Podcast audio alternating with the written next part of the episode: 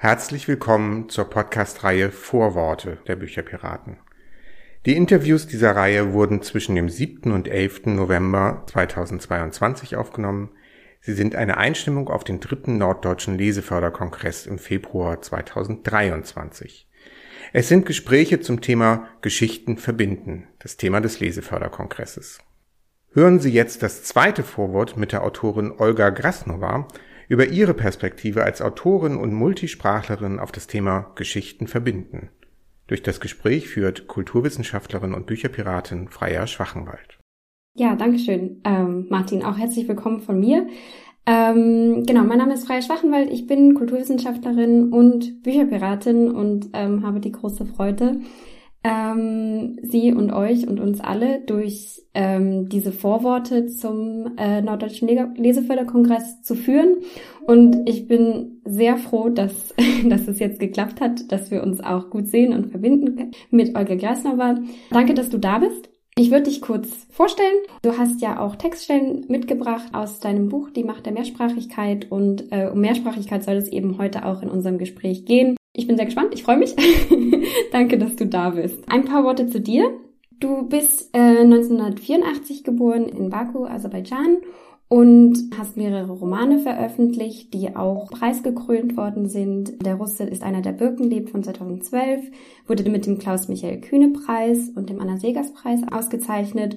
Und ähm, ich glaube, der letzte Roman, der jetzt von dir entschieden ist, ist Der verlorene Sohn von 2020. Du lebst äh, mit deiner Familie in Berlin, beziehungsweise im Augenblick nicht. Im Augenblick bist du in den USA und hast dich netterweise dazugeschaltet über Zeitzonen und über den Atlantik hinweg. Herzlich willkommen. Vielen Dank und es tut mir wahnsinnig leid, dass es so lange gedauert hat. Aber wenn es um Technik geht, dann ähm, versage ich völlig, wie man sieht. Das passiert. Ich glaube, das kennen wir inzwischen alle sehr gut. Super. Ich würde anfangen mit unserer Einstiegsfrage. Und zwar, in welcher Situation hast du zuletzt erlebt, dass eine Geschichte verbunden hat? Ehrlich gesagt beim Gruffalo das ist immer die Geschichte, auf die sich die meisten einigen können, was mir tatsächlich so allgemein bekannt ist. Und ich finde es immer so wahnsinnig interessant, was passiert, wenn plötzlich auf einmal irgendjemand Grufello nicht kennt. Aber das ist, glaube ich, immer so ein ziemlich gutes, oder eigentlich, glaube ich, eigentlich vielleicht noch nicht bei mir die Märchen, aber tatsächlich die ähm, schneller die Sesamstraße. Das ist tatsächlich etwas, was irgendwie überall vorhanden ist, dank der Globalisierung. Und etwas, wo, glaube ich, so fast alle immer wissen, worum es geht. Es gibt ein ziemlich großes Schulterzucken. Und das ist dann immer sehr, ähm, also man weiß gar nicht, wie es eigentlich passieren kann, dass irgendjemand den Grufel aufpasst hat. Also natürlich nur bei Leuten, die irgendwie mit Kindern zu tun haben. Aber also vor sieben Jahren wusste ich mir auch nicht um die Existenz des Grufelos. ja, aber es ist ähm, spannend, was du ansprichst, weil es letztendlich ja dann ähm, die Frage ist, welche, welche Geschichten werden für selbstverständlich gehalten und ähm, welche sind dann vielleicht doch gar nicht so unbedingt selbstverständlich, selbst wenn man selber davon ausgeht. Und so in die Richtung werden auch wahrscheinlich die Fragen gehen, in die wir, die wir heute besprechen werden. Und ich würde sagen, zum Einstieg ist es vielleicht ganz schön, wenn du uns den ersten Ausschnitt aus Die Macht der Mehrsprachigkeit vorliest. Das ist, habe ich gar nicht erwähnt, das ist letztes Jahr erschienen, 2021. Genau, und ähm, es wäre schön, wenn wir einfach zum Einstieg ein bisschen daraus hören und dann können wir uns weiter unterhalten. Genau, ich würde einfach nur ganz gerne kurz sagen, normalerweise bin ich eben Autorin von, ähm, von Romanen, aber ähm, das ist einfach ein sehr kleiner und ein relativ dünner ähm, Ausflug in die Essayistik und es ist eben ein Essay, in dem es um Mehrsprachigkeit geht. Und die erste Lese, das ist tatsächlich der Anfang des Buches, deswegen muss ich, glaube ich, nicht allzu viel erklären. Ich habe es ausgesucht, weil es, glaube ich, ähm, ist eigentlich das Vorwort und weil es vielleicht irgendwie tatsächlich viel ähm, erklärt, besser als ich das mündlich machen könnte. Oder auch nicht, wir sehen es gleich. Aber auf jeden Fall. Ähm, Sprachenwechsel und Migration haben in meiner Familie in jeder Generation stattgefunden, wenn auch die Migration nicht immer freiwillig war. Meine Großmutter mütterlicherseits floh von der Shoah, fast ihre gesamte Familie wurde von den Deutschen ermordet. Und schon die Generationen vorher waren von antisemitischen Pogromen im Ansiedlungsrayon des russischen Kaiserreiches geflohen. Die Muttersprache meiner Großmutter war Jiddisch. Sie sprach zudem Russisch und nach ihrer Flucht von Weißrussland nach Aserbaidschan lernte er sie Aseri, wenn auch nicht sehr gut. Die Herkunft der Familie meines Vaters wurde verschleiert. Irgendwo aus der Wolga-Ebene kam sie nach Baku, wie so viele andere in Zeiten des Erdölbooms. Meine Mutter und mein Vater wurden in eine mehrsprachige Gesellschaft hineingeboren, sprachen jedoch überwiegend Russisch und nur bescheiden Aserbaidschanisch. Auch die Paten ihrer Geschwister, meine angeheirateten Onkel und Tanten, stammten alle aus bilingualen Familien und waren mit Russisch, Aserbaidschanisch, Persisch oder Polnisch aufgewachsen. Dieser Umstand galt in Baku als völlig normal und wurde nicht verhandelt. Baku war zu der Zeit eine multikulturelle Stadt. Auf den Straßen hörte man Russisch, Aserbaidschanisch, Georgisch, Armenisch, Persisch, Griechisch und viele andere Sprachen. Die Muttersprache meiner Mutter war Russisch und nicht mehr Jiddisch. Als meine Mutter vor einigen Jahren die Serie Stitzel, die größtenteils auf Jiddisch gedreht worden ist, anschaute, war sie dennoch begeistert. Nicht so sehr von der Serie selbst, sondern von dem warmen Gefühl, das mir und mir jiddische Ausdrücke in ihr Bewusstsein zurückkehrten. Ausdrücke, die sie während ihrer Kindheit täglich gehört hatte, an die sie sich schon lange nicht mehr erinnerte. Machtverhältnis und Nationalismus spiegeln sich stets in der Sprache wider, genauso wie die jeweils herrschenden Diskurse und Ideologien. Man kann sich noch heute selbst in den entlegensten Dörfern im Kaukasus oder in Zentralasien auf Russisch verständigen. Allerdings ist dies dem Umstand geschuldet, dass Russisch nicht nur eine wunderschöne, sondern auch eine imperiale Sprache ist. Die Dominanz der russischen Sprache in Baku war insofern politisch gewollt. Daran liegt es auch, dass ich als Kind niemals richtig Aserbaidschanisch gelernt habe. Wir sprachen die Sprache des Imperiums und das war damals genug. Aserbaidschanisch umgab mich jeden Tag. In den Wohnungen der Nachbarschaft oder unserer Freundinnen. Auf der Straße und in der Schule. Dort besuchte ich eine russischsprachige Klasse. Aserbaidschanisch wurde zwar von der ersten Klasse an unterrichtet, allerdings nicht sonderlich gut. Neben russischsprachigen Klassen wie meiner gab es auch andere, in denen nur auf Aserbaidschanisch unterrichtet wurde. In der Regel waren das zwei getrennte Welten. Die Klassen, die auf Russisch unterrichtet wurden, waren privilegiert. Die Kinder, die sie besuchten, stammten aus sozial etwas gehobenen Schichten und hatten Eltern mit deutlich höheren Bildungsabschlüssen. Russisch war in der gesamten Sowjetunion die dominante Bildungs- und Kommunikationssprache. Viele aserbaidschanischsprachige Familien fingen im Laufe der Zeit an, ebenfalls untereinander Russisch zu sprechen.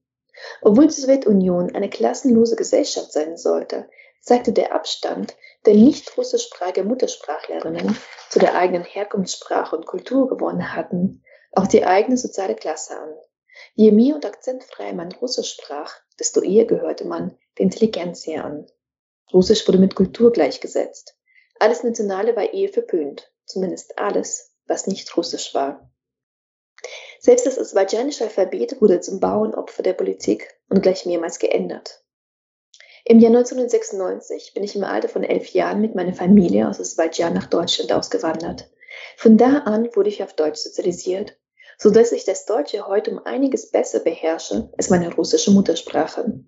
Die Muttersprache meiner Kinder ist Deutsch, auch wenn ich mit ihnen Russisch spreche und mein Mann Arabisch. Mit meinem Mann spreche ich Englisch. So fühlen wir uns am wohlsten. Er ist 2013 aus Syrien nach Deutschland gekommen und auch in der Geschichte seiner Familie spielt die Mehrsprachigkeit eine große Rolle, wie wahrscheinlich in sehr vielen Familien auf dieser Welt. Wir haben ebenfalls keine gemeinsame Familiensprache mehr und damit sind wir beim weitem keine Ausnahme. Mittlerweile kann ich mit dem Konzept der Muttersprache noch bedingt etwas anfangen, die in der Translationswissenschaft der Wissenschaft um Übersetzen und Dolmetschen verwendete Einordnung in A, B und C-Sprachen leuchtet mich viel mehr ein. Sie ist näher an meine Lebenswirklichkeit. Die A-Sprache ist demnach die Mutter- oder Erstsprache oder einfach die Sprache, die man am besten beherrscht. In diese besetzt man entsprechend aus den B- oder C-Sprachen. Die Unterscheidung ist frei von Ideologie und Wertungen und orientiert sich ausschließlich an der Leistung, also daran, wie gut man eine bestimmte Sprache im Verhältnis zu einer anderen beherrscht. Meine Kinder haben viele Cousins und Cousinen ersten und zweiten Grades, die in Israel, Syrien, den Vereinigten Arabischen Emiraten oder in Saudi-Arabien leben. Mit denen von ihnen, die Arabisch sprechen, werden sie sich vermutlich unterhalten können, mit den Cousins und Cousinen in Israel dagegen nicht, denn diese können kein Russisch. Wahrscheinlich werden sich mit ihnen irgendwann in der neuen Lingua Franca Englisch verständigen. Sprache ist nicht statisch. Familiensprachen und Muttersprachen können sich ändern, ob als Folge von Migration, Vertreibung und Kriegen oder einer Liebe wegen. Selbst im hohen Alter ist ein Sprachwechsel möglich. In meiner Familie wechselte man die Sprachen, Länder und Alphabete mehrmals, manchmal sogar innerhalb von wenigen Jahren und ohne überhaupt die eigene Wohnung zu verlassen. Familiengeschichten Erinnerungen und Menschen gingen dabei verloren. Manche Erinnerungen wurden bildlich ausgelöscht, andere konnten gerettet und weitergegeben werden. Dass ausgerechnet Deutsch die erste Sprache meiner Kinder werden würde, ist nicht frei von historischer Ironie. Mir ist es wichtig, dass meine Kinder mehrsprachig aufwachsen. Vielleicht ist es der reinste Belebenswille, denn Sprachkenntnisse können Leben retten. Jede Sprache öffnet darüber hinaus ungeahnte Möglichkeiten und viele Türen. Oft gerade dann, wenn man gar nicht damit rechnet. Sprachen ermöglichen uns, andere Menschen kennenzulernen, auf sie zuzugehen und sie im umfassendsten Sinne des Wortes zu verstehen. Dasselbe gilt für andere Kulturen und manchmal sogar für uns selbst. Mit jeder Sprache, die wir beherrschen, kommen wir besser in anderen Umgebungen, Situationen und Ländern zurecht. Oder auch nur einfach mit den Nachbarn. Der Philosoph Ludwig Wittgenstein schrieb, die Grenzen meiner Sprache bedeuten die Grenzen meiner Welt. Mit jeder weiteren Sprache überschreiten wir also diese Grenzen.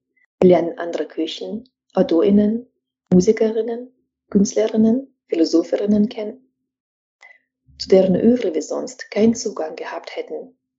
Es geht mir dabei nicht um Sprachkenntnisse, die in Zertifikate verwandelt und durch Tests bewertet werden, sondern um Identitäten, um die eigene Biografie, um das biografische Erbe und nicht zuletzt um Emotionen. Meine Kinder wachsen mit drei unterschiedlichen Sprachen auf und werden in drei vollkommen unterschiedlichen Schriftsystemen alphabetisiert. Sie wissen, dass alles relativ ist.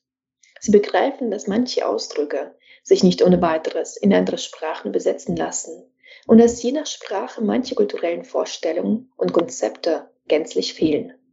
Für sie ist es selbstverständlich, dass man auch mit Umschreibungen gut ans Ziel kommt. Ich kann mir schlicht nicht vorstellen, wie es wäre, wenn meine Kinder kein Russisch verstehen würden. Würden sie bei Familientreffen stumm an Tisch sitzen? Oder würden wir ihnen zuliebe darauf verzichten, Russisch zu reden? Wie könnte ich ihnen bestimmte Details aus meiner Kindheit erzählen? Würde ich ihnen kein Russisch beibringen, hätte ich das Gefühl, dass ich ihnen einen großen Teil meiner und auch ihrer Identität vorenthalte und sie von etwas abschneide, das doch ihnen gehört. Zugleich hätte ich mir vor ihrer Geburt nicht vorstellen können, wie viel Arbeit die mehrsprachige Erziehung tatsächlich bedeutet. Wir bringen die Kinder ständig zu diversen Kursen, um ihre Sprachkenntnisse aufzubessern, denn sie wachsen in einer deutschsprachigen Umgebung auf und brauchen so viel Input in Russisch und Arabisch wie möglich. Viele Kinderbücher besitzen wir in mehreren Übersetzungen. Und wenn wir den Kindern vorlesen oder mit ihnen sprechen, findet eigentlich immer zugleich eine Verdolmetschung statt. Besetzen eine Vokabel, die noch nicht geläufig ist, oder auch mal ganze Sätze. Vielleicht erstmal so weit. Ich muss aber dazu sagen, dass das Buch natürlich ähm, vor dem Februar dieses Jahres geschrieben ist und in vielen Familien findet gerade genau die, gegen, die ähm, andere Diskussion statt darüber, wie man eben vielleicht nicht mehr Russisch beibringen, sondern die ähm, anderen Herkunftssprachen viel eher. Also wie äh, zum Beispiel natürlich Ukrainisch oder ähm, Belarusisch oder eben Aserbaidschanisch. Hm, also du, du siehst da schon, dass da, dass sich das auch verändert hat im letzten, im letzten halben Jahr. Ja. ja. Hat sich das auch für dich verändert, wie du über Russisch denkst, oder? Hm, ich habe ja keine andere Sprache als Russisch. Ich glaube, ich meine, für mich war das ja sowieso immer nie eine, natürlich ist es auch eine emotionale Entscheidung, aber das ist natürlich auch abgekühlt. Aber ich glaube trotzdem, dass Russisch halt immer noch, ich meine, ich schreibe ja auch in dem Buch, dass es natürlich eine imperiale Sprache ist, eine Sprache, die sehr vielen Menschen immer aufoktroyiert wurde. Aber ich glaube, es ist trotzdem sehr praktisch, Russisch zu können. Und eben, wenn ich diese Möglichkeit habe, die Sprache weiterzugeben, dann mache ich es. Ja, ja. Und, und genau wie du sagst, äh, oder genau wie in, in dem Ausschnitt, den du uns vorgelesen hast, ähm, hat eine Sprache, gerade wenn es eine Sprache ist, mit der man aufwächst, ja auch ganz viel mit den eigenen Erfahrungen, mit den eigenen Emotionen zu tun, mit dem, was man auch vielleicht gar nicht so unbedingt in eine andere Sprache übersetzen kann. Ich glaube, das ist auch noch wichtig zu sehen. Also selbst wenn es, also Sprachen können auch Gewalt ausüben auf eine gewisse Art und Weise, aber es ist eben auch was, man macht ja auch selber was mit den Sprachen, die man benutzt und wie man sie verwendet und welche, welche Emotionen man mit ihnen verbindet. Das hast du ja auch gesagt. Ähm, ich ähm, würde gerne nochmal auf das, ähm, auf das Buch zurückgehen.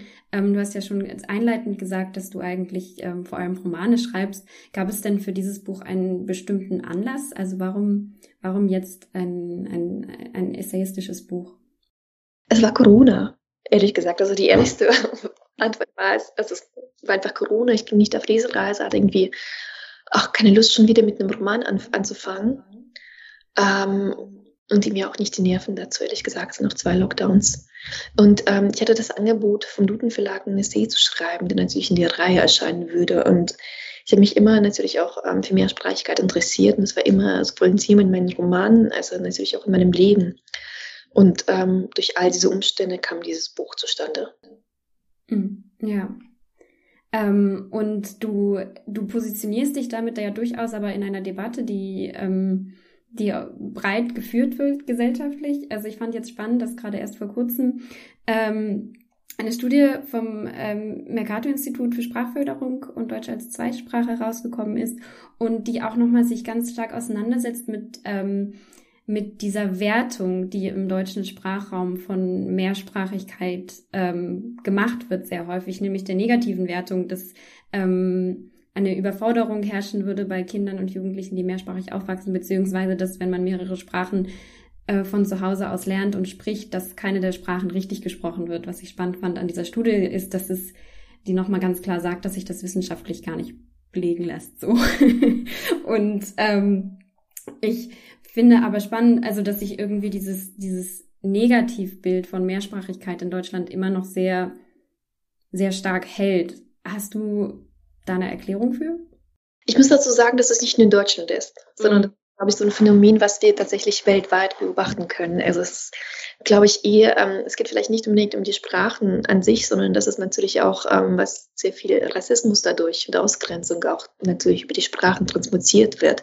Es geht ja immer nur bei der Mehrsprachigkeit, geht es ja nur um bestimmte Sprachen, die als negativ behaftet werden, weil sie natürlich, ähm, also niemand würde sich tatsächlich sagen, dass wenn die Kinder mit Französisch und Englisch nochmal zusätzlich aufwachsen, dass es, da, ähm, dass es bei denen irgendwie zu Lasten des Deutschen geht. Die werden, bei denen ist es, wird es eher positiv traditionellerweise ähm, bewertet. Bei Türkisch oder Kurdisch oder Arabisch ist es nochmal ganz anders.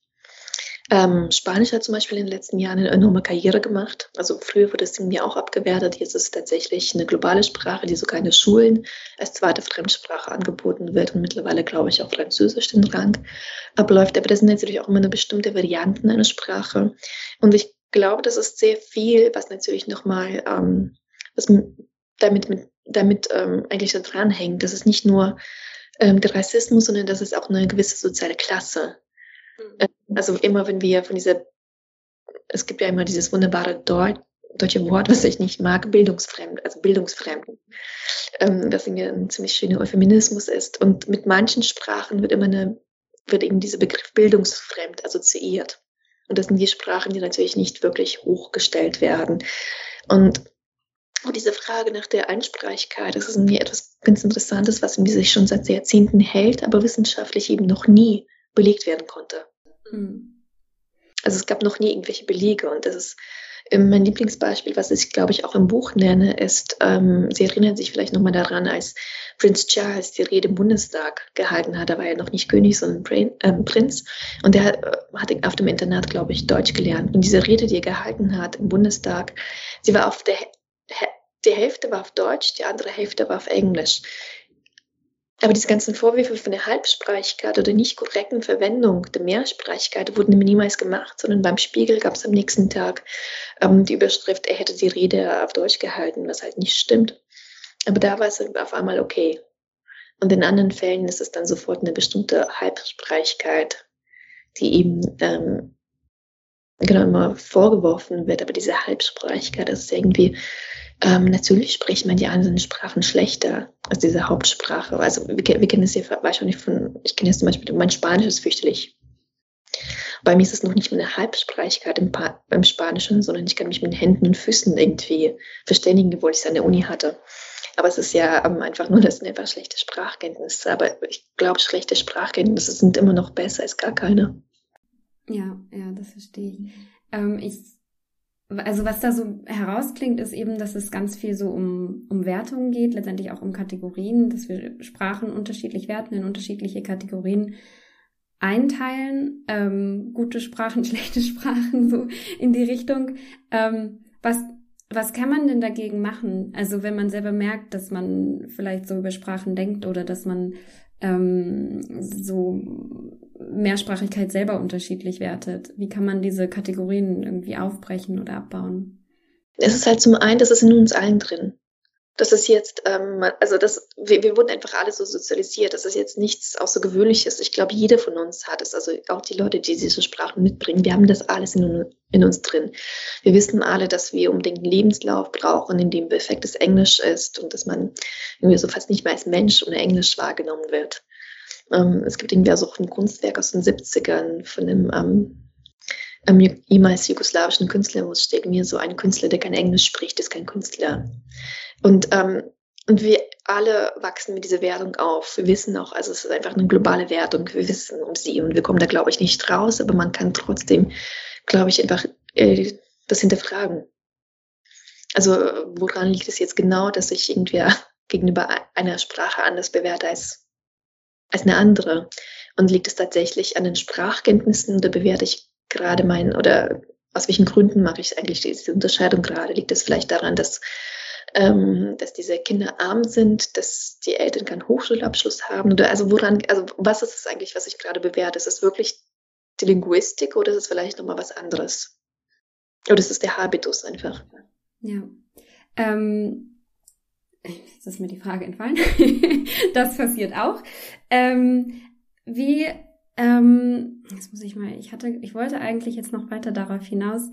Ähm, also du von diesem, diesem Umdenken, also man kann das natürlich persönlich machen, aber es muss sich sicherlich doch auch was, ähm, beispielsweise jetzt in, also wenn wir Deutsch, bei Beispiel Deutschland bleiben, ähm, sich wahrscheinlich ja auch sehr viel strukturell oder in der Bildung beispielsweise ändern.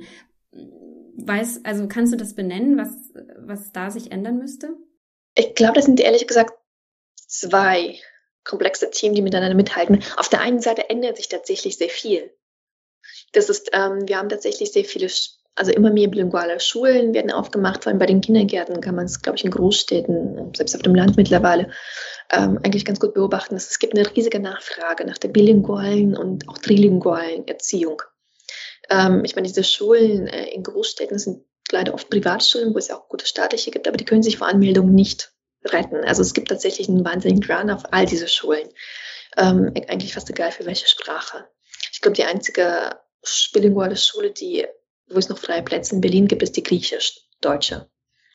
Aber ansonsten ähm, eigentlich möchten das die Eltern. Das ändert sich tatsächlich sehr viel. Ich glaube auch mittlerweile, es gibt auch immer mehr Kinder, die ähm, noch nicht mal mehr bilingual sind, sondern drei, vier oder fünf Sprachen von zu Hause mitbringen und sie wir auch alle sprechen. Und ähm, ich glaube, was wir brauchen, ist natürlich ein Bildungssystem, dass eben mehr Sprachen angeboten werden, mehr Wahlmöglichkeiten, dass es ähm, geöffnet wird und zwar für alle. Und dass wir halt eben nicht nur, was mich immer stört, ist der sogenannte Herkunftssprachenunterricht weil der oft ähm, von den Botschaften durchgeführt wird. Also man weiß eigentlich nicht, mit was ideologisch dabei gebracht wird, ob es wirklich um Sprache geht oder um was anderes. Ähm, und ich bin sehr für ein staatliches Schulsystem. Ich finde, es muss staatlich kontrolliert werden, eben was man lernt. Und, ähm, und es muss auch die Möglichkeit geben für Kinder, die monolingual Deutsch aufwachsen. Und ich, also ich meine es wirklich nur rein auf Sprache, also nicht herkunftsmäßig, sondern nur ähm, auf Sprache, bei der Sprache gemessen, auch Kinder, die monolingual Deutsch in Deutschland aufgewachsen sollen, die Möglichkeit haben, natürlich neben den Standardsprachen ähm, auch Arabisch lernen zu können oder Russisch oder Türkisch. Und sie dürfen eben nicht davon ausgeschlossen werden. Und das haben wir wirklich, also es darf ja eben so keine parallele Gesellschaft sein, sondern es muss irgendwie, Bildung muss für alle offen sein. Und sie müssen genauso gut die Möglichkeit haben, die Sprache ihrer Freunde oder Nachbarn zu erlernen oder einfach nur aus Interesse. Genauso wie Kinder, die monolingual Spanisch in Deutschland aufwachsen, genauso gut ähm, Türkisch in der Schule lernen können oder Chinesisch oder was anderes. Und ich glaube nicht, dass irgendjemand irgendwas weggenommen wird. Die andere Sache ist natürlich, dass wir grundsätzlich nicht genug Lehrer haben und Lehrerinnen und dass es eh in der Bildung ähm, gerade an Schulen ziemlich schlecht aussieht. Das ist eine andere Frage. Aber zum Beispiel, ich glaube, ich habe immer das Gefühl, dass wenn es um den Sprachunterricht an Schulen geht, dass wir einfach eine ideologische Diskussion führen, die fehl am Platz ist.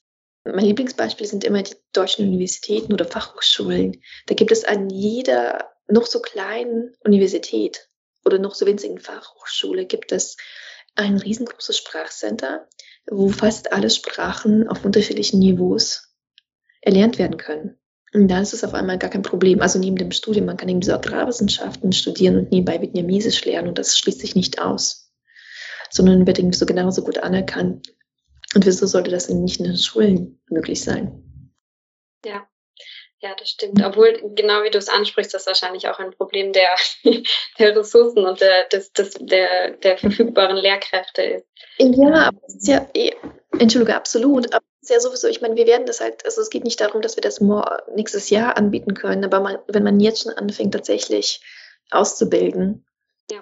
dann hat man es vielleicht in 20 Jahren, sind wir vielleicht so weit oder vielleicht sogar in 15. Das ist nichts, was morgen passieren wird. Aber wenn wir jetzt schon anfangen, über gesellschaftlichen Wandel zu sprechen, haben wir den vielleicht sogar in 15 Jahren politisch auch da. Aber das ist nichts, was man nicht ändern kann. Ich meine, es gibt ja gewisse Gründe, weshalb wir den Mangel haben und da muss man einfach die Ausbildung nochmal erstmal ausbilden, reformieren, aber das ist die Aufgabe der Politik. Mhm. Dafür sind die Politikerinnen da und dafür werden sie bezahlt. Das stimmt. Und ich glaube, es, genau wie du sagst, es ist halt wichtig, ähm, Visionen zu haben. Also wie soll es wie soll es weitergehen und wie wollen wir mhm. zusammenleben mhm. und auch wie wollen wir in Mehrsprachigkeit zusammenleben. Ähm, ich habe noch eine Frage, ähm, die auch in die Richtung geht. Also du hast das Buch ja ähm, letztes Jahr veröffentlicht und du hast ja auch, also wirklich auch viel über dieses Buch gesprochen und immer wieder über dieses Thema Mehrsprachigkeit. Hast du denn das Gefühl, dass in den Reaktionen, die es auf das Buch gibt, dass sich da auch schon was verändert? Ich glaube ja ehrlich gesagt sowieso, dass die Gesellschaft viel weiter ist als die politische Diskussion.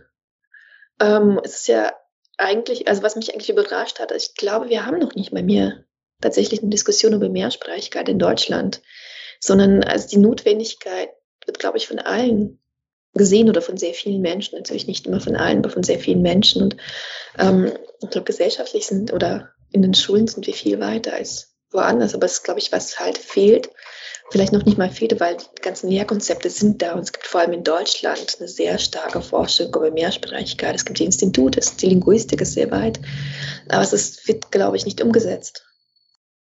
Also deswegen, das ist, was mich halt ärgert. Die Ressourcen sind da, wissenschaftlich sind, äh, das ist ja alles da. Konzepte sind mit Sicherheit auch irgendwo in den Schubladen, aber es ist eben das Einzige, woran es scheitert, ist die Politik und das kann irgendwie nicht sein. Ja, das stimmt. ja. Ähm, vielleicht hören wir noch ähm, eine weitere Stelle aus deinem, aus deinem Buch. Mhm. Sehr gerne. Das ist schon ziemlich weit in der Mitte, aber ich glaube, das glaube ich auch ganz klar. In dem Roman Das Mädchen vom goldenen Horn von Kurban Said heißt es. Ja, er hatte seine Tochter gut erzogen. Sie sprach Türkisch, die Sprache der Ahnen. Sie sprach Arabisch, die Sprache Gottes, und sie sprach Persisch, die Sprache der Liebe. Und im Talmud findet sich die Stelle. Vier Sprachen sind es wert, dass man sie auf der Welt gebraucht. Griechisch für den Gesang, Latein für den Krieg, Syrisch für die Klage und Hebräisch für die gewöhnliche Rede. In Deutschland wird dagegen immer so getan, als lebten wir in einer monolingualen Gesellschaft und es sei das auch die einzig vorstellbare Lebensweise. Dabei ist die Einsprachigkeit nicht natürlich, sondern ein gesellschaftliches Konstrukt, das die gegenwärtigen Machtstrukturen widerspiegelt und auch zu ihrer Erhaltung beiträgt. Einsprachigkeit als Norm dient letztlich dazu, eine bestimmte gesellschaftliche Normalität zu etablieren und aufrechtzuerhalten. In Deutschland existiert eine Hierarchisierung der Sprachen. Es gibt die guten und die falschen Sprachen, genauso wie es Migrantinnen und Expats gibt. Über die Migrantinnen meinen wir vieles zu wissen. Das sind die anderen, die Flüchtlinge, die Ausländer, die Gastarbeiter, die Wirtschaftsflüchtlinge.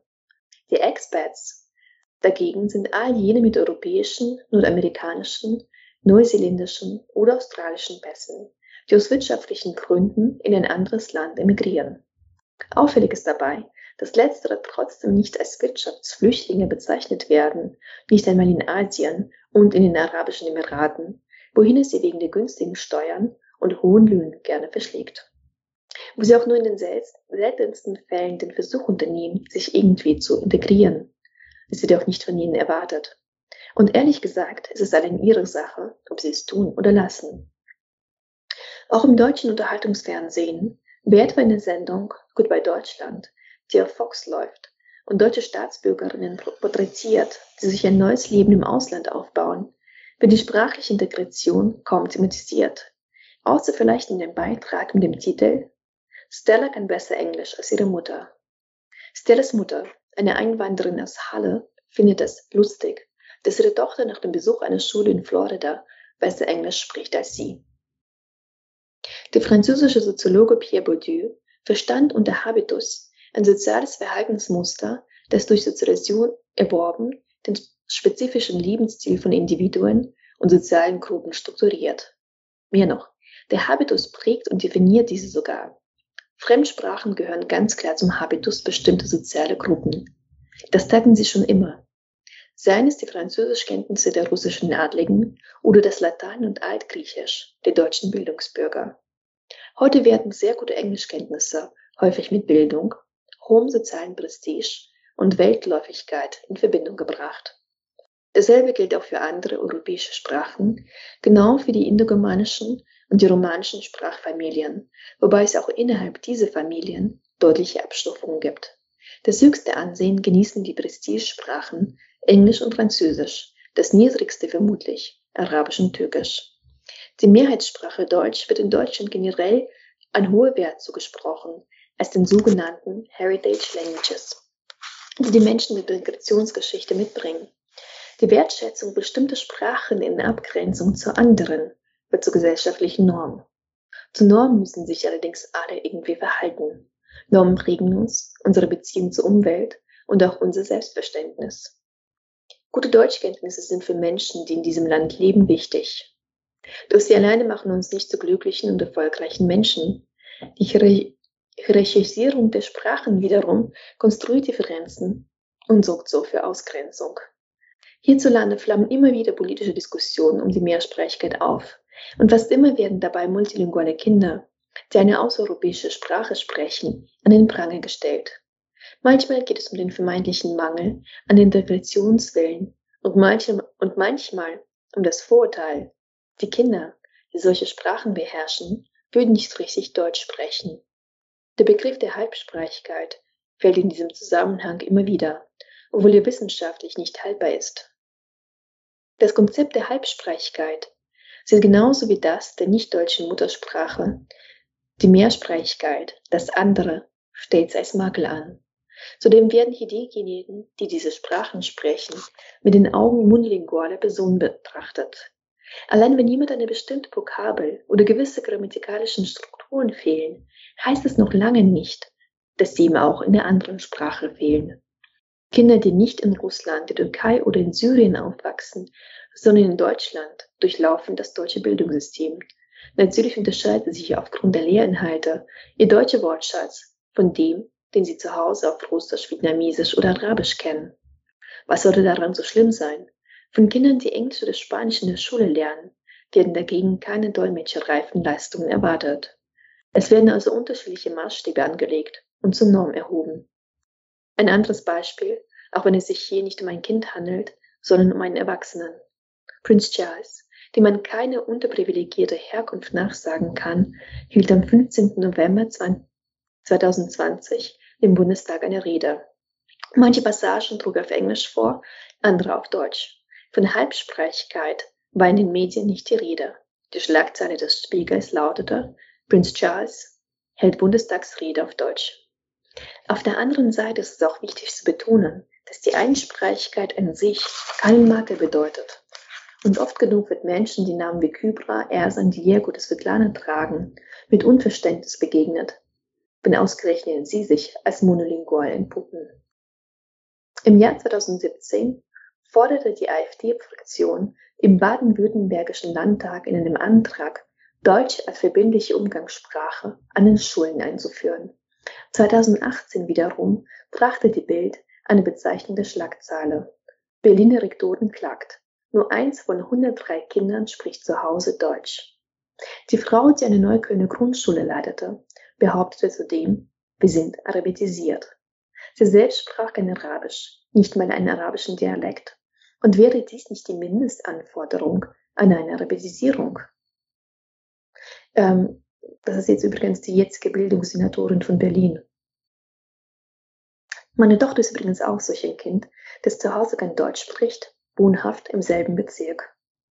Der CDU-Politiker Carsten Linnemann Ein Mann, der stellvertretende Vorsitzende der Unionsfraktion im Bundestag und Vorsitzende der Wirtschaftsunion über einigen Einfluss verfügt, sorgte im Sommer 2019 für heftige Diskussionen, als er gegenüber einer Zeitung sagte, ein Kind, das kaum Deutsch spricht und versteht, hat für eine Grundschule noch nicht zu suchen. Außerdem äußerte die Befürchtung, es könnten sich neue Parallelgesellschaften herausbilden. Man kann getrost davon ausgehen, dass Linnemann dabei keine gated community von englisch sprechenden Kindern im Sinn hatte und dass seine Kritik nicht den zahlreichen privaten bilingualen Schulen galt, die sich in fast allen Großstädten gerade vor Bewerbungen kaum retten können. Stattdessen beschwor das gängige rechtspopulistische Narrativ der Parallelgesellschaften, leider ohne von Förderung zu sprechen. In der Frankfurter Allgemeinen Sonntagszeitung vom 26. Juli 2020 veröffentlichte schließlich auch der Journalist Rüdiger Sold einen Artikel mit dem bezeichnenden Titel Deutschpflicht. Darin geht es um eine Schülerin, die gegen die Auflage ihrer Schule auf dem Schulhof Deutsch zu sprechen verstoßen hatte und daraufhin eine Strafarbeit bekam. Die Eltern sahen darin eine Diskriminierung ihrer Tochter. Der Autor aber schlussfolgerte, dass, Zitat, ein babylonisches Sprachgewehr Missgunst und Misstrauen hervorbrächte. Ich lehne mich so weit aus dem Fenster zu behaupten, dass der Artikel nicht geschrieben worden wäre, wenn die Schülerin Französisch gesprochen hätte.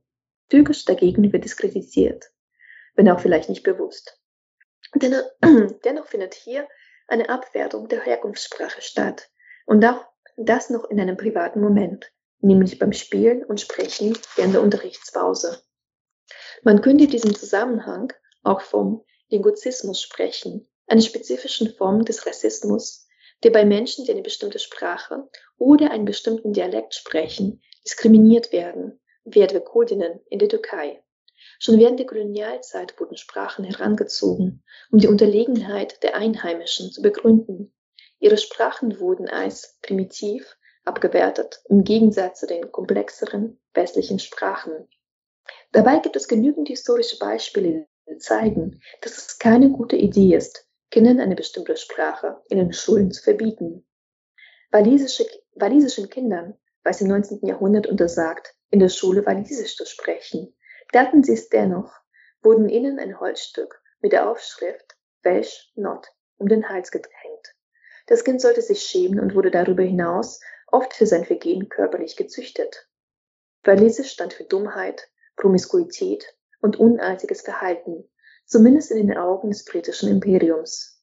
Die Kinder sollten daher Englisch sprechen und nur Englisch.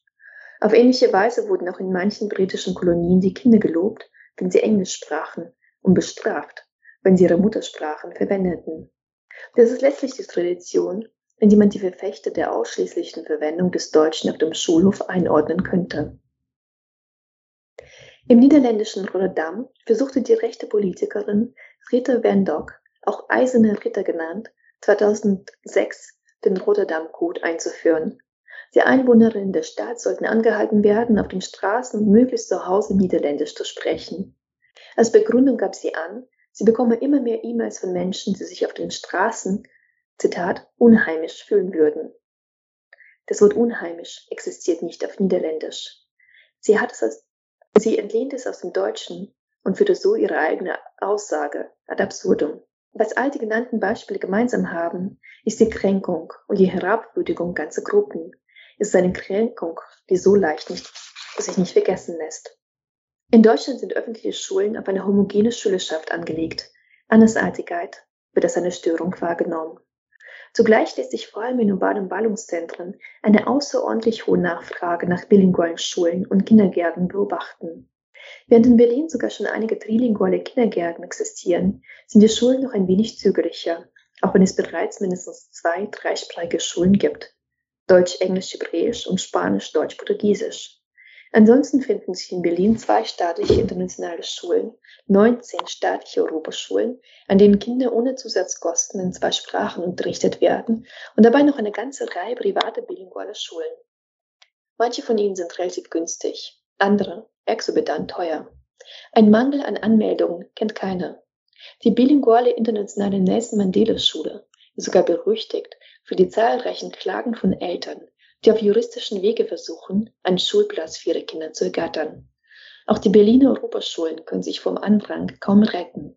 Und selbst die private Metropolitan School in Berlin-Mitte, die bei einem mittleren Einkommen locker bis zu 10.000 Kinder, äh, bis zu 10.000 Euro pro Kind und Schuljahr kosten kann, kann bei weitem nicht alle Bewerberinnen aufnehmen.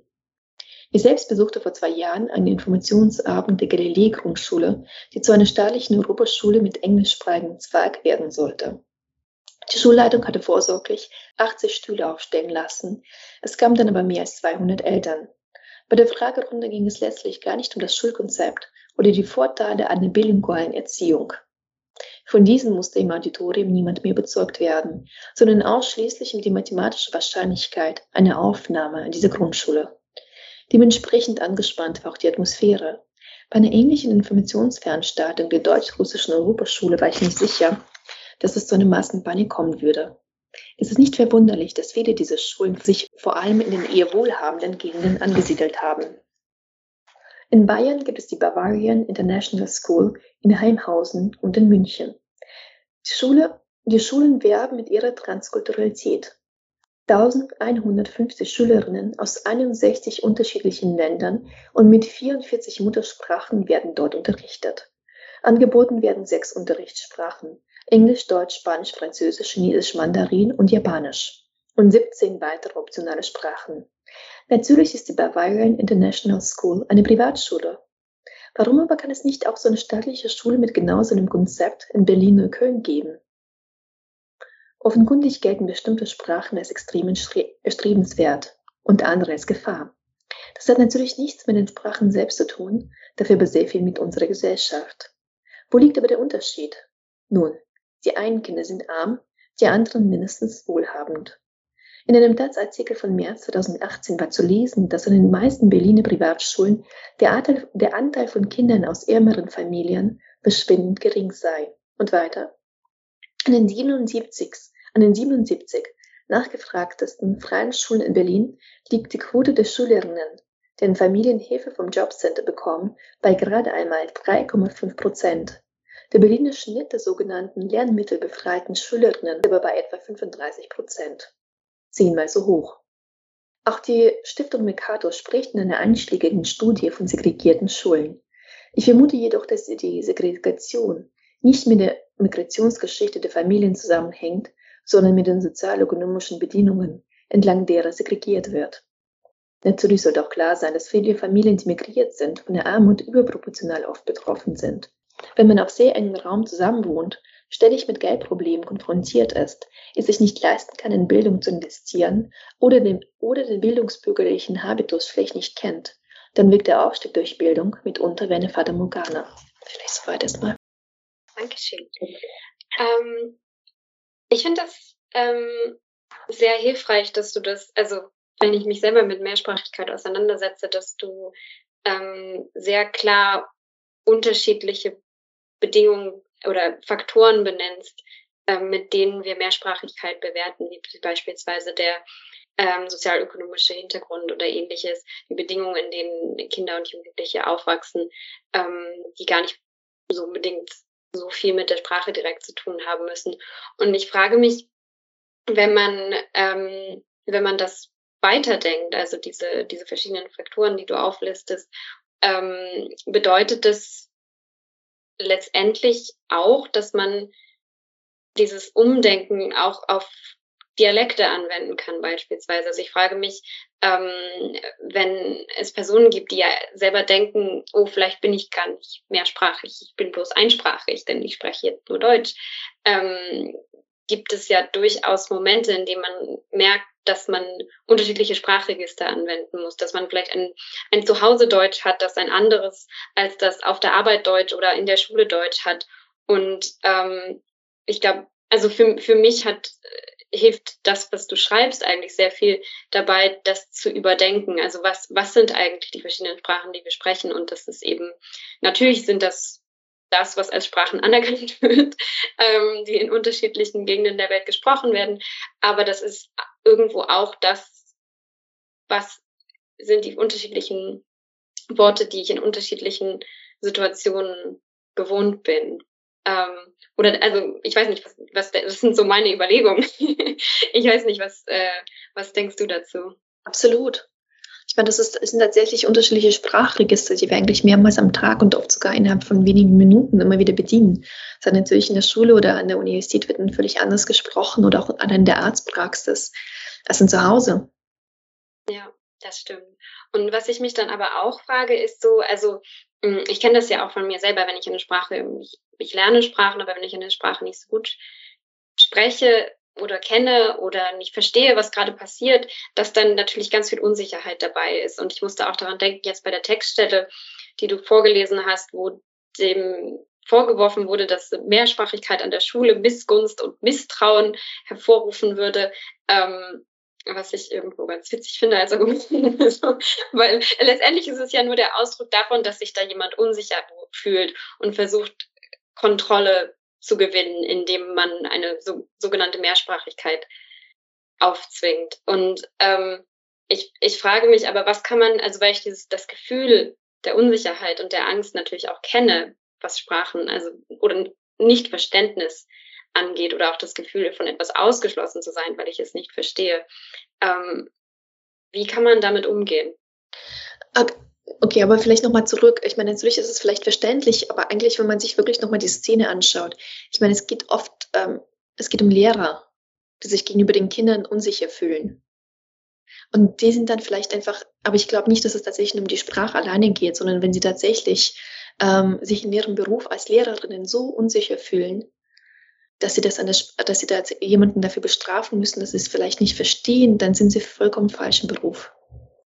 Und ich glaube auch nicht, dass es ich meine, das ist jetzt nur reine Küchenpsychologie, aber ich glaube nicht, dass es wirklich nur darum geht, ähm, dass sie sich, es kann einfach nicht sein, dass eine Lehrperson sich so davon bedroht, schon alleine davon bedroht fühlt, dass jemand irgendwie auf dem Schulhof Türkisch oder Arabisch spricht. Ich meine, ich unterrichte selber auch manchmal, ich mache auch Schu Schulworkshops und ich habe auch Kinder. Ich meine, natürlich weiß man nicht, was in den Köpfen der Kinder vorgeht. Natürlich ist es so, dass sie gerade irgendwie den nächsten Streich planen. Es wäre wär auch sehr auffällig, also es wäre, glaube ich, eher schlimmer, wenn die das nicht planen würden. Ähm, natürlich geht es immer, also man natürlich, man ist äh, dann, ähm, ich glaube, es hängt nicht an der Sprache, sondern es ist dann irgendwas anderes, was dann durchkommt. Dann sind sie wahrscheinlich, glaube ich, einfach tatsächlich so unsicher. Und aber es geht nicht um die Sprache, sondern es geht wahrscheinlich um ihre eigene Person, um ihre Lebensentscheidung, um ihren, um, um ihren Unterricht. Aber es, ist, es hängt nicht damit zusammen, dass dann irgendjemand, also man kann sich, glaube ich, als Lehrperson, das ist schlicht unmöglich, sich so durch ähm, zwei Minuten Türkisch sich so in seiner Existenz angegriffen fühlen. Es kann sich nicht nur um diese Sprache handeln, sondern da ist, glaube ich, viel anderes schiefgelaufen. Aber das liegt, glaube ich, tatsächlich an den Lehrpersonen, nicht unbedingt an den Kindern, wobei ähm, es gibt natürlich irgendwie auch äh, Schülerinnen aus der Höhle. Also es, es ist, ne, es ist ja immer zweischneidig. Also es gibt tatsächlich einfach ähm, Schüler und Schülerinnen, mit denen man nicht klarkommt und auch Studierende. Mir ist das selber sehr bekannt, aber ich glaube, man hat einfach eine andere Art der Verantwortung als eine Lehrperson. Ja. Und ich glaube, dass es hier also wirklich immer was anderes dahinter steckt. Ja, ja, absolut. Mhm. Ähm, und wie, wie, also um dann nochmal darauf zurückzukommen, wie ähm, gehst du vielleicht auch selber mit, mit Übersetzungen um, wo du merkst, da, da gibt es Dinge, die ich nicht unbedingt übersetzen kann und vielleicht auch in deiner Familie oder ähnliches, ähm, wenn du von, von einer Sprache zur, zur nächsten wechselt, wechselst? Dann erkläre ich es oft. Mhm. Ich will, manchmal muss ich auch einfach sagen, ich weiß gerade nicht, wie der Baum auf Russisch heißt. Also am Anfang habe ich mich unsicher gefühlt, jetzt sage ich es halt einfach. Und manchmal wissen es jetzt irgendwie auch die Kinder anstatt von mir. Ja. Das, das ist, die korrigieren auch meine Aussprache in allen drei Sprachen. ja.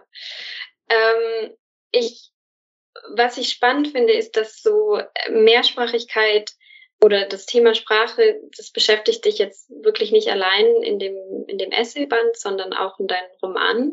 Ähm, wo, woher kommt das, dass dieses Thema so wichtig ist für dich? Ich glaube, dass es tatsächlich ähm, kommt durch meine Biografie, weil ich tatsächlich in einer mehrsprachigen Gesellschaft aufgewachsen bin, ohne tatsächlich jemals die anderen Sprachen irgendwie lernen zu müssen. Ähm, später schon, aber dann sind wir schon ausgewandert. Und das ist natürlich ähm, auch in der Sowjetunion ähm, war die Wertigkeit der Sprachen und auch im heutigen Russland nochmal extremer, also viel extremer als hier. Natürlich ist mir als ein Kritiker am deutschen Bildungssystem, aber ich wohne halt einfach in Deutschland. Und deswegen ist das, glaube ich, meine Aufgabe. Es gibt natürlich auch andere Gesellschaften, die, äh, wo es mir noch alles noch mal viel zugespitzter ist. Das ist nicht unbedingt ähm, ein Trost für uns hier. Ähm, irgendwas schiefläuft in der Sowjetunion, war das noch mal viel extremer. Und ich glaube, diese Mehrsprachigkeit ist, glaube ich, etwas, was mich mir von klein auf begleitet hat ohne dass ich wirklich, also ich würde mich auch nicht unbedingt als mehrsprachig bezeichnen, weil es bei mir tatsächlich Deutsch die einzige Sprache ist, bei der ich mir sicher bin, was ich tue. Du hast in einem anderen Podcast, den ich von dir gehört habe, mal gesagt, dass eine gemeinsame Sprache eine Illusion ist. Was meinst du damit genau?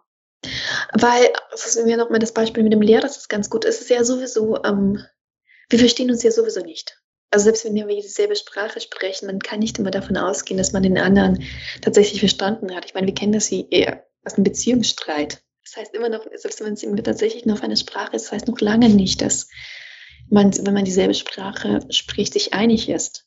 Deswegen muss man, glaube ich, auch für den ganzen Mehrsprachigkeit keine Angst haben.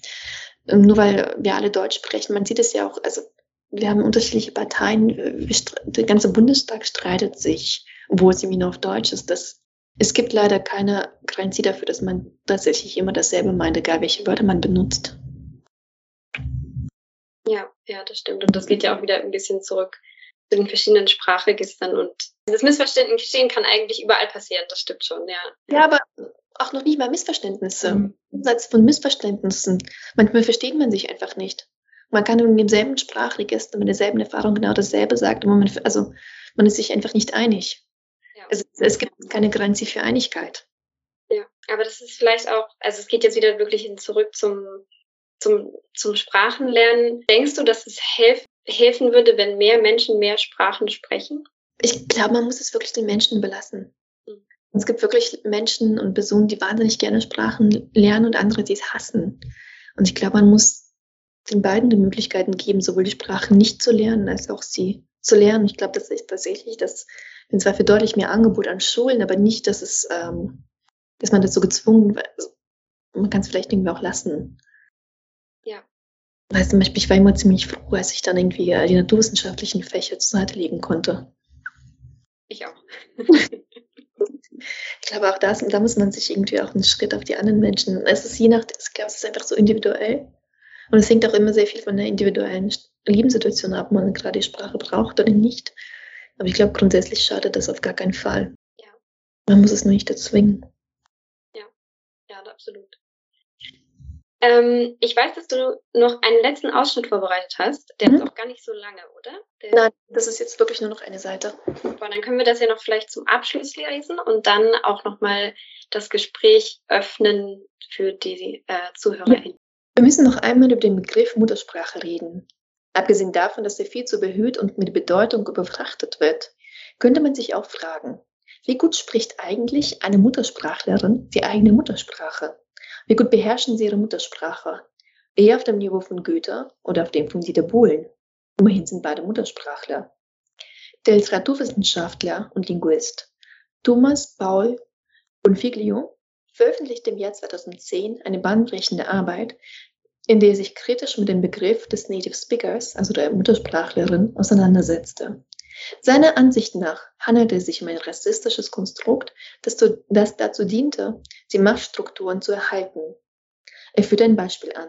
Eine Sprachschule in Singapur hat eine Stellenanzeige aufgegeben, in der nach muttersprachlichen Englischlehrerinnen gesucht wurde. Nur zwei Tage später wurde die Anzeige korrigiert und präzisiert.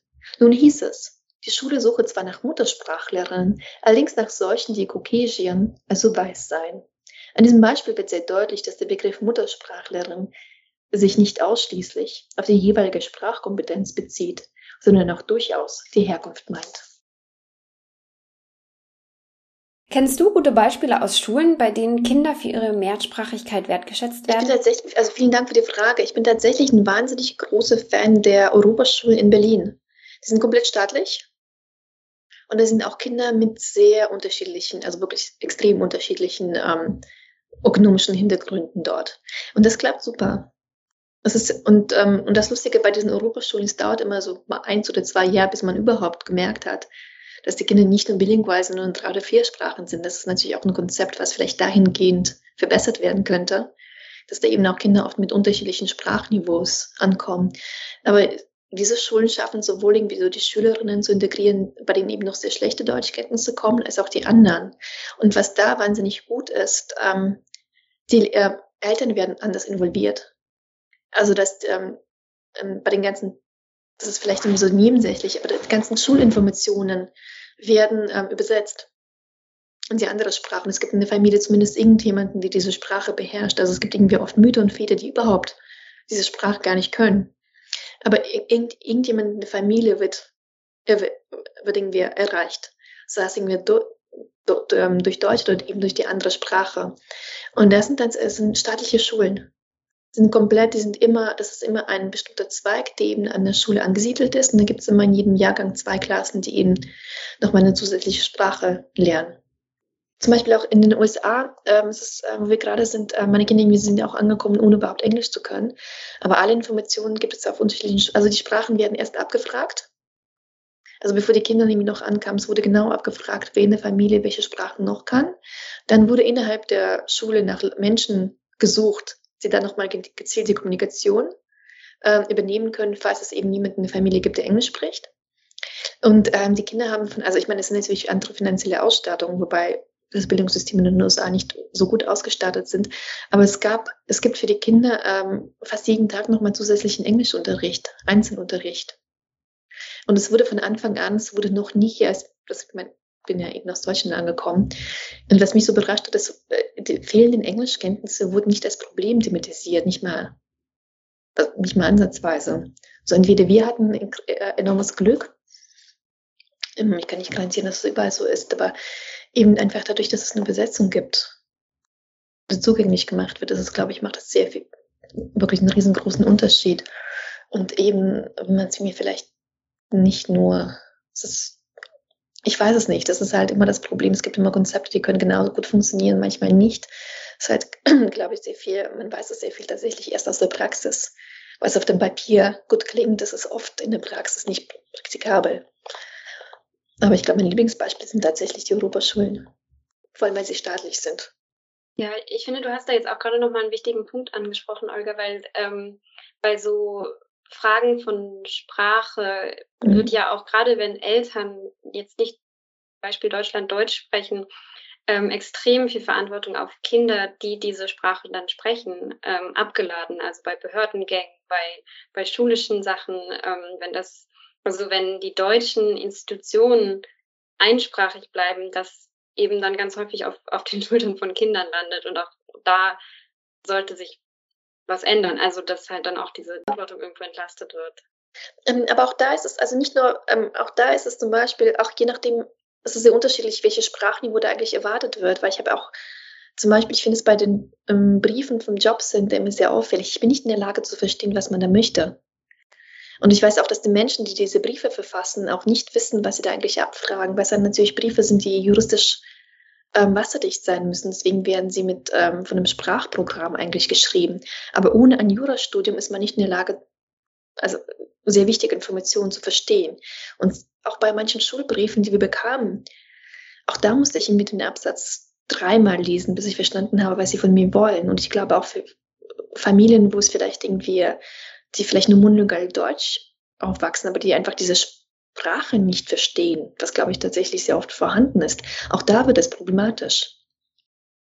Also ich glaube, vielleicht wäre es auch eine Möglichkeit, dass man mal tatsächlich irgendwie alles, man könnte es natürlich ins Englische übersetzen, aber da würde man vielleicht darauf achten, dass es einfaches Englisch ist. Dass es halt irgendwie auch nicht dieses hochkomplexe Englisch ist, das viele, glaube ich, in Deutschland nicht beherrschen.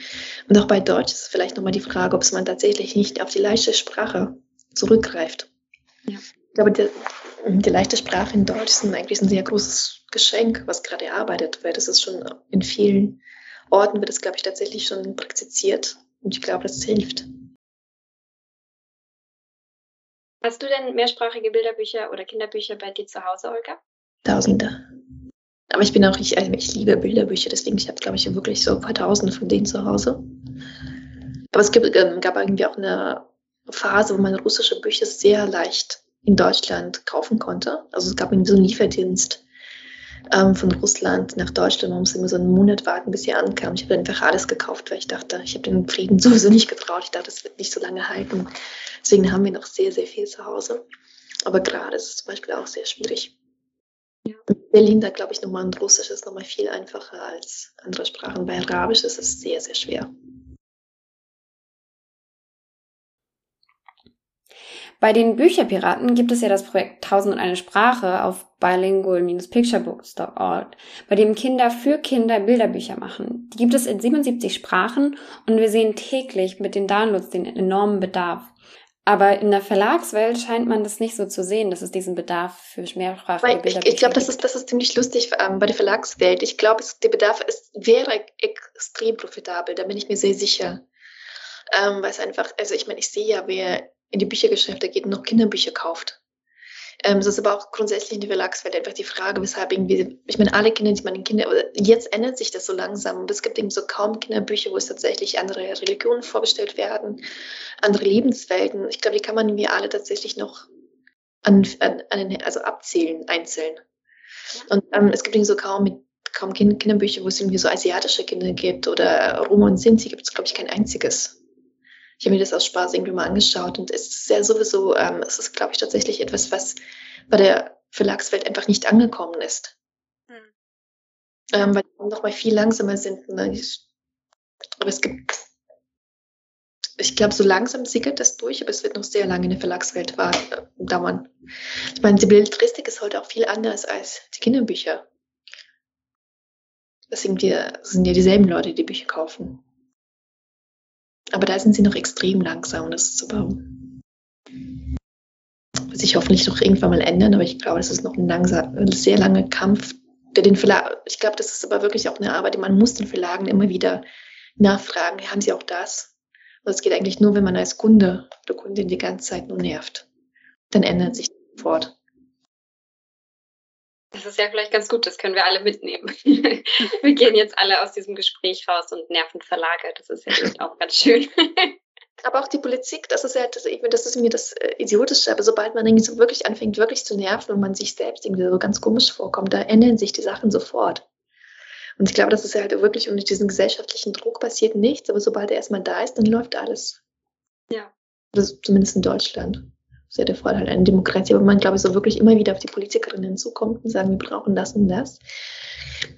Vielleicht nicht sofort, nicht morgen, nicht übermorgen, aber man verschafft sich irgendwann mal Gehör. Ja, stimmt.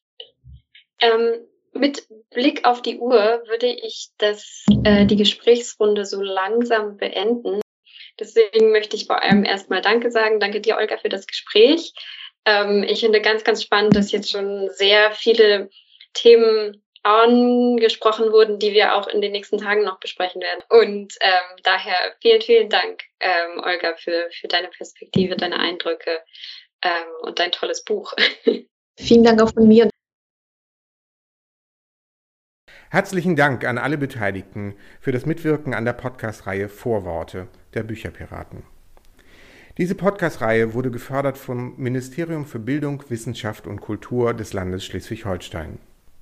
Wenn Sie mehr über Leseförderung und das Thema Geschichten verbinden hören und sehen wollen, kommen Sie am 15. bis 17. Februar 2023 zum dritten Norddeutschen Leseförderkongress nach Lübeck. Informationen dazu finden Sie auf unserer Website www.bücherpiraten.de.